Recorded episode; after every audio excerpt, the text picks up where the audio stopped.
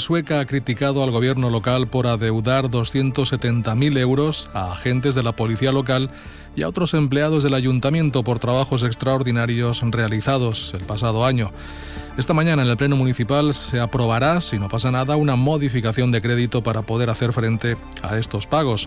La portavoz de los nacionalistas, Pilar Moncho, ha criticado que hay trabajadores a los que se les adeuda hasta 9.000 euros, mientras que el equipo de gobierno no ha dudado en subirse los sueldos de esta legislatura.